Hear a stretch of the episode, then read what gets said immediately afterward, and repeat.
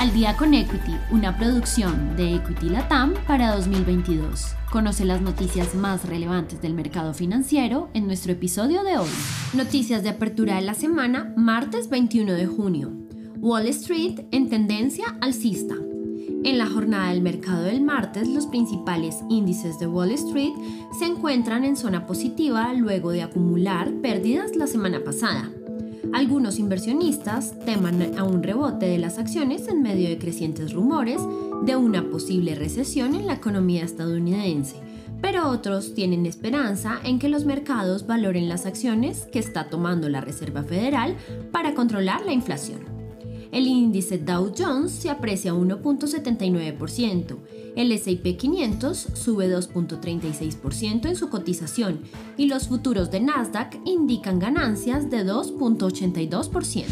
El CEO de Tesla despedirá el 3.5% de la fuerza laboral. El CEO de Tesla informó que reducirá al 10% de los puestos de trabajo de Tesla y planea aumentar la cantidad de empleados por hora. Estos despidos tendrán un efecto del 3.5% en la fuerza laboral general, donde según el CEO esta cantidad no es muy relevante.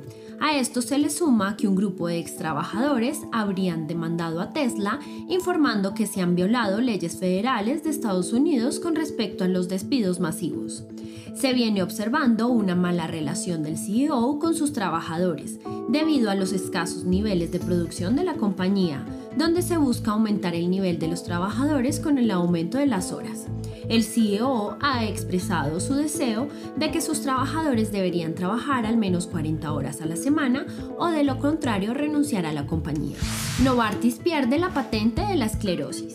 El Tribunal de Apelación del Circuito Federal de los Estados Unidos falló en contra de la empresa farmacéutica suiza Novartis la cual perdió la patente de la medicina contra la esclerosis múltiple llamada Gilenia. El tribunal en esta jornada del martes habría cambiado su decisión de su última sentencia en el caso. Se consideró que la patente de Novartis no era legal, así que una farmacéutica china ha puesto en marcha el plan de crear una versión genérica del medicamento. La última decisión del tribunal le ha costado unos 2.800 millones de dólares a la farmacéutica suiza, ya que este era el tercer medicamento más vendido de la compañía. Actualmente las acciones de la empresa se depreciaron en un 1% producto de esta información. El precio del petróleo vuelve al alza.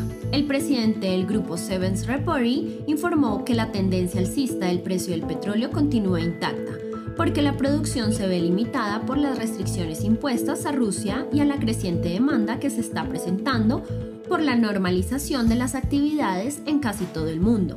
El precio del petróleo viene presentando apreciaciones de 1.65%, lo que tiene el precio del oro negro en los 109.78 dólares por barril.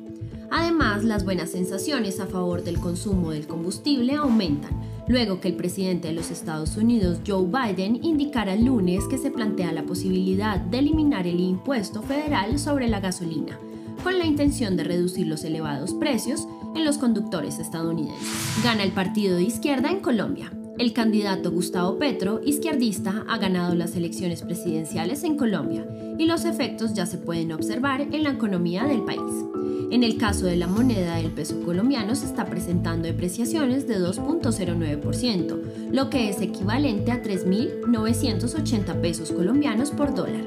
Las incertidumbres se han generado porque el país se encuentra dividido entre las personas que están a favor y en contra del nuevo presidente, ocasionando más incertidumbre en los inversionistas que ven como el índice principal de Colombia, el Colcap, que se encuentra en pérdidas de 5.61%.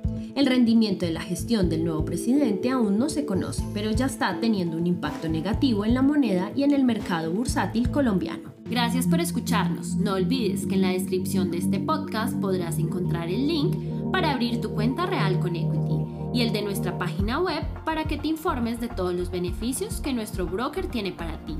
Adicional a esto, si quieres aprender de todo este mundo, no olvides registrarte semana a semana a nuestros eventos gratuitos como webinars y lives Encuentra toda esta información en nuestra cuenta de Facebook y también en nuestro canal de YouTube para que no te pierdas ni un solo minuto de nuestras transmisiones. Si te gustó este episodio, no olvides seguirnos, compartir con tu red y escucharnos todos los lunes y viernes de apertura y cierre del mercado financiero. Esto fue Al día con Equity. Nos escuchamos en el próximo episodio.